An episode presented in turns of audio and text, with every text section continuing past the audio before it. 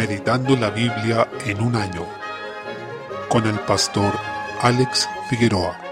Día 25, mes 2. En Levítico capítulo 16, desde el versículo 29, continúa hablando del día de la expiación o Yom Kippur en hebreo. Este día ocurría una vez al año cuando los pecados del pueblo eran perdonados, pues hacía expiación por ellos. Aarón, como sumo sacerdote, y luego quienes lo sucedieron, debían entrar al lugar santísimo donde se manifestaba la presencia de Dios de una manera mucho más intensa, estando separado del resto del tabernáculo, por un velo que simbolizaba el cuerpo de Cristo. De acuerdo a Hebreos capítulo 10, el velo nos mostraba que en ese tiempo el camino no estaba abierto hacia la presencia de Dios. Sin embargo, dicho camino sí fue abierto a través del sacrificio de Cristo por medio de ese cuerpo que fue rasgado para que nosotros pudiéramos tener reconciliación con Dios. Termina de hablar acerca de este día señalando que es también un tiempo de aflicción para sus almas y de arrepentimiento. Fijémonos que ese arrepentimiento debía ser intencional. No dice aquí si tienen ganas arrepiéntanse, sino que ordena afligiréis vuestras almas en el versículo 31. A esto se añade y ninguna obra haréis, versículo 29 es decir, debía ser un día que ellos intencionalmente apartaran para arrepentirse y quebrantarse. Si no estaban quebrantados significaba que debían hacerlo, pues era algo que también se podía intencionar. Del mismo modo, nosotros también podemos y debemos intencionar un quebrantamiento espiritual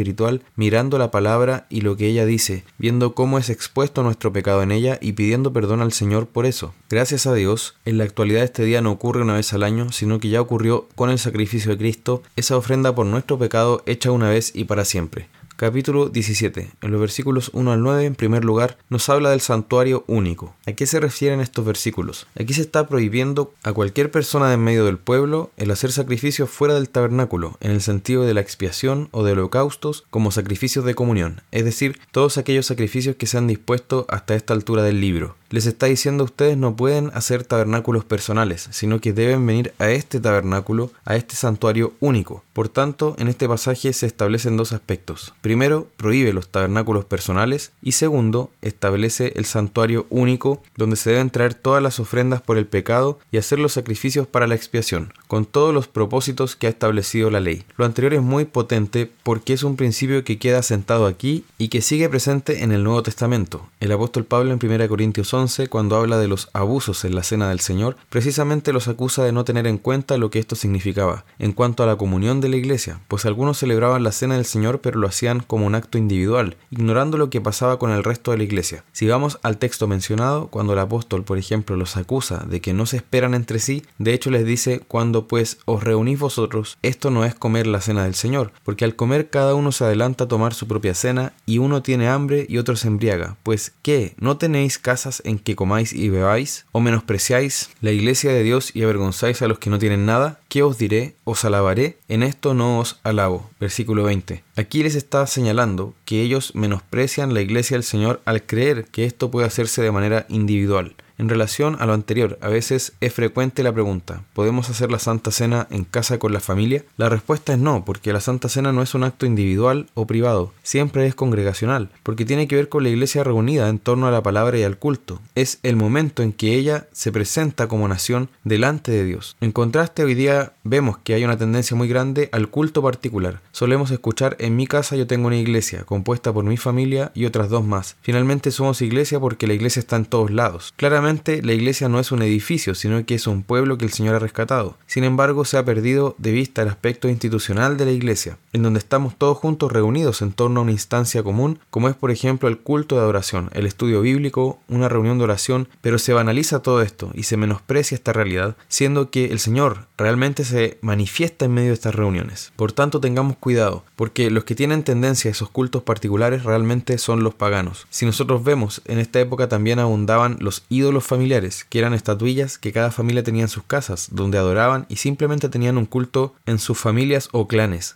Nosotros lo que debemos buscar, más allá de tener una relación personal con el Señor, que debe existir, es también ese momento en que tenemos un encuentro como pueblo con Él. Podemos ver que el que infringía esta norma debía ser cortado de su pueblo, porque es algo sumamente delicado para el Señor. Desde el versículo 10 se habla de la prohibición de comer sangre. Cabe señalar que este mandato hace alusión a términos ceremoniales, es decir, nos referimos a que en el sistema de sacrificio y de la expiación del pecado, la vida de la criatura estaba en la sangre. Ordena que si se come un animal, se debe derramar su sangre primero, debe desangrarlo antes de comerlo quien tal haga, y por supuesto no se debe tomar la sangre pura. Ahora bien, esto llama la atención porque en Hechos capítulo 15, durante el concilio de Jerusalén, se deja como algo que también los gentiles debían respetar. Recordemos que los judíos estaban imponiendo a los gentiles la circuncisión y leyes dietéticas, aquellas que se refieren a animales impuros y puros, pero en el concilio se dice que esas leyes realmente fueron abolidas con el antiguo pacto, como sombra de lo que había de venir. Sin embargo, sí se mantuvo el mandato de que no comieran sangre o ahogado y que se abstuvieran de fornicación. Ante esto cabe considerar si realmente en la actualidad está permitido para nosotros comer sangre, ya que la iglesia reunida con los apóstoles y ancianos determinaron que no debía comerse. Por tanto, es un tema para reflexión, aunque debe tenerse en cuenta que la forma en que lo escribieron y lo señalaron probablemente se refería a no participar de sacrificios realizados en contextos paganos. Capítulo 18. Se detallan varios actos de inmoralidad. Vemos algo que es bastante común en Levítico, que el Señor pone su nombre como un sello, por ejemplo cuando señala yo soy Jehová vuestro Dios, en el versículo 2, que es una frase que se va repitiendo en el versículo 4, yo Jehová vuestro Dios, también en los versículos 5 y 21, yo Jehová, y finalmente cuando termina esta disposición vuelve a decir yo Jehová vuestro Dios, versículo 30. En consecuencia, ¿cuál es la razón de estas disposiciones y mandatos? ¿Cuál es el fundamento último de estos mandatos y prohibiciones? Es que el Señor es nuestro Dios y Él nos ha hecho su pueblo y por eso debemos vivir de una manera especial, tal como Él lo manda bajo su voluntad revelada en su palabra. Por lo tanto, la frase yo soy Jehová vuestro Dios es el fundamento de todo mandato de la ley, también de nuestra identidad como pueblo de Dios. Por ello, el fundamento de los mandamientos expuestos no es la moralidad misma, no es que nos parezca bonito o feo lo que implican estos actos, ni que nos parezcan sucios o no, porque eso puede variar realmente, pero la palabra de Dios es inquebrantable y eterna. Ella es la que hace nacer esa moralidad que es inspirada por Dios mismo. Aquí el Señor les dice que no hagan como hacen en la tierra de Egipto, ni como los pueblos de Canaán. Por el contrario, los llama a ser un pueblo único, apartado para Él, que vive según su ley, los versículos 3 al 5. Esto es lo distintivo de la iglesia, tanto en el Antiguo como en el Nuevo Testamento. Podemos ver aquí que se prohíben bastantes cosas. En primera instancia se prohíbe el incesto en general. Ningún varón se llegue a parienta próxima alguna para descubrir su desnudez. Yo Jehová, versículo 6. Ahora bien, si vemos en los versículos siguientes, de alguna manera detalla ese mandato o prohibición que acaba de dar, incluyendo varias relaciones, por ejemplo,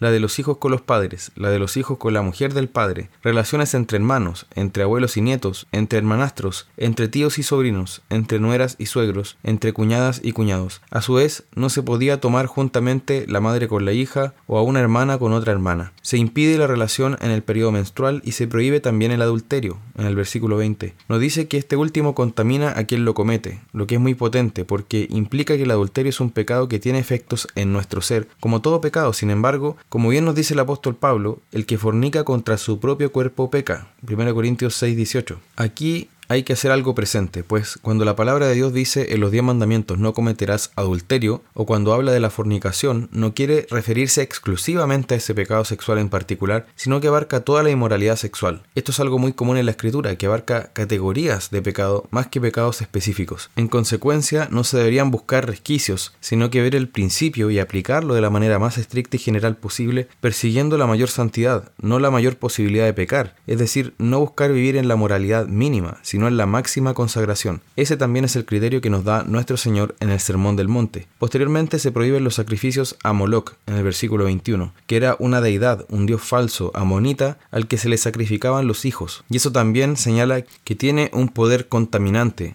Prohíbe también la homosexualidad y el bestialismo, en los versículos 22 al 23. En relación con lo primero, se nos dice que es abominación. Lo segundo se califica como perversión también. Hay algo muy interesante y es que el cometer cada una de estas cosas contamina la tierra en la que vivimos. Esto debe llamarnos la atención y llevarnos a rogar por nuestro país, porque en este momento se está no solo tolerando, sino hasta promoviendo estas abominaciones y perversiones. Así que debemos orar para que el Señor tenga misericordia y también nos libre de contaminar la tierra en ese sentido. Salmo 41 se llama bienaventurado el que piensa en el pobre, porque aquel que lo hace también tiene en cuenta su condición. De hecho, el salmista suplica, Jehová, ten misericordia de mí, sana mi alma, porque contra ti he pecado. Versículo 4. Esa es la actitud que debemos tener, es un ruego que debemos hacer nuestro. En el versículo 9 vemos algo muy importante, porque este versículo se aplica a Cristo. Aquí se anuncia y profetiza la traición de Judas. Es posible apreciar cómo nuestro Señor Jesús, a pesar de la traición que sufrió, siguió adelante en obediencia a Dios por amor a nosotros para nuestra salvación. Se nos dice que si hemos andado en integridad, versículos 12 al 13, es porque el Señor nos ha sustentado y eso siempre debemos reconocerlo. Él es quien nos guarda. Por otra parte, si hemos pecado, es nuestra responsabilidad y también es nuestro deber arrepentirnos. Proverbios 10, versículos 15 al 16. Se nos habla de las riquezas y la pobreza. No dice que esta situación debe ser así, sino que está describiendo lo que es refiere que para el rico sus riquezas son una seguridad y para el pobre su pobreza es un flagelo, es su causa de sufrimiento constante. Sin embargo, el siguiente contraste nos debe ayudar a ver el asunto de una manera más profunda, pues nos dice que la obra del justo es para vida, mas el fruto del impío es para pecado. No importa si el impío es pobre o rico, su fruto siempre va a ser para pecado. Tampoco importa si el justo es pobre o rico, su obra siempre va a ser para vida. Por lo tanto, asegurémonos de estar viviendo de tal manera que nuestra obra sea para vida, de que seamos contados como justos. Marcos capítulo 7. Desde el versículo 24 se nos relata el episodio de la mujer Ciro Fenicia, destacando que ella era gentil, no judía, por tanto no era de aquellos a quienes primero venía el Señor. Cristo vino a los suyos primero, a ese pueblo que hasta ese momento tenía la exclusividad de la revelación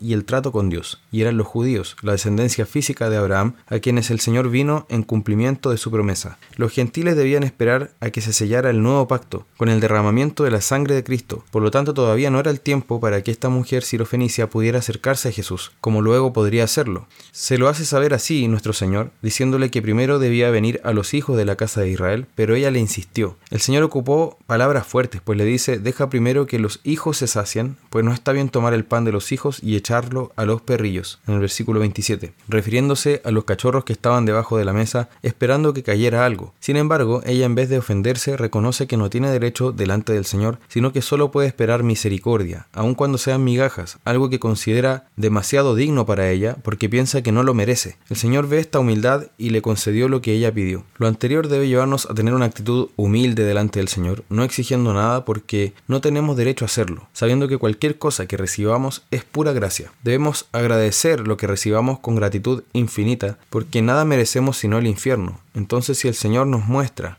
algún bien es por su misericordia y nada más que por ella. Desde el versículo 31 se nos relata cuando Jesús sana a un sordo mudo. Es posible apreciar que lo hace con un método bastante extravagante para nosotros. Podría parecernos de esta manera. Primero metió sus dedos en las orejas de él, escupió y tocó su lengua. Finalmente gimió gritando sea abierto o efata en arameo. Ahora bien, podemos apreciar que el Señor ocupó distintos medios para sanar y eso nos muestra que el poder no estaba en los medios, sino en Él como persona. Muchas veces estos medios eran algo extravagantes para nosotros, como por ejemplo cuando Jesús le dijo al ciego de Juan capítulo 9 que fuera y se lavara en un estanque, luego de que hiciera lodo con saliva y se lo untara en los ojos. El ciego podría haber dicho, qué extraño es todo esto, la verdad no quiero hacerlo, me parece humillante, tal como dijo Naamán el sirio cuando se le dio la instrucción de sumergirse siete veces en el río Jordán, pues lo encontró ridículo, pero finalmente al someterse a la palabra tuvo la bendición que estaba pidiendo. Así también ocurrió con este hombre. Algunos han puesto la propiedad sanadora en el barro, pero este es realmente ridículo, porque justamente lo que nos está diciendo el Señor es lo contrario, que el poder estaba en Él y no en los medios. A su vez es importante también lo que señala el versículo 37, pues es el reconocimiento de que Él hacía a los sordos oír y a los mudos hablar. El Señor estaba restaurando todas las cosas como el Mesías prometido que había de venir. Capítulo 8. En los versículos 1 al 10 vemos la alimentación de los 4.000 y al igual que el pasaje de los 5.000 nos muestra que el Señor es soberano sobre la creación, que todo es de Él, que tiene el poder de dominar todas las cosas e incluso de alimentar sobrenaturalmente a su pueblo, algo que solo puede hacer Dios. En el versículo 2 vemos que lo hace por compasión, lo que nos muestra el carácter y el corazón de Cristo, uno que es pastoral, amoroso y compasivo. Con ese mismo corazón nos mira a nosotros, nos recibe y provee cada día. Se destaca nuevamente que Él usa a sus discípulos para repartir el pan y lo sigue haciendo así hoy, pues nos edificamos unos a otros y lo hacemos usando el alimento espiritual que el Señor nos dio primero para compartirlo. No seamos mezquinos con lo que el Señor nos da. No me refiero solo al dinero, sino que a dones, tiempo, talentos y fuerzas. Finalmente bendigamos con aquello que el Señor nos ha dado y ante todas las cosas alabemos a nuestro Dios por su misericordia hacia nuestras vidas.